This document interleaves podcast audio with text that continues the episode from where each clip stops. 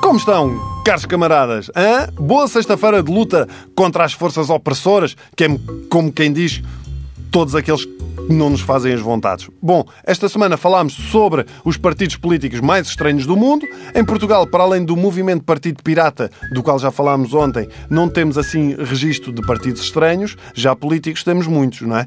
No entanto, tivemos siglas políticas que fizeram história nos anos 80 e 90, provavelmente por motivos que os próprios dirigentes não estavam à espera. Quem é que não se lembra de um é o quê? As cuecas do PPD, hã?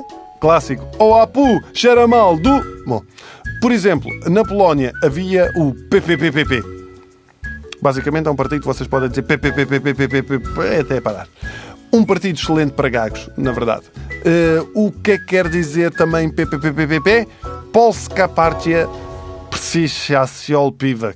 Quer dizer o quê? Isto em português, Partido Político de Diamantes de Cerveja. Até que enfim, um partido como deve ser e aposto que tinha muitos simpatizantes em Portugal.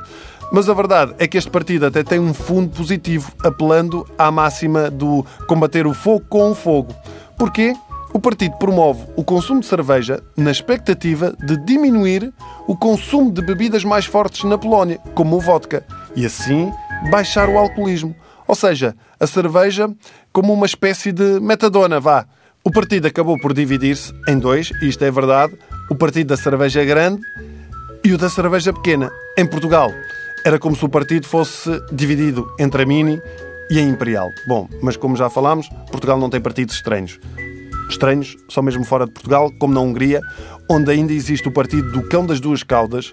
Obviamente a ideia do partido é gozar com as elites, mas tem promessas eleitorais que, sim senhor, querem ser levadas a sério, como um dia de trabalho por semana, dois pôr do sol por dia, cerveja grátis, vida eterna, paz mundial, impostos baixos.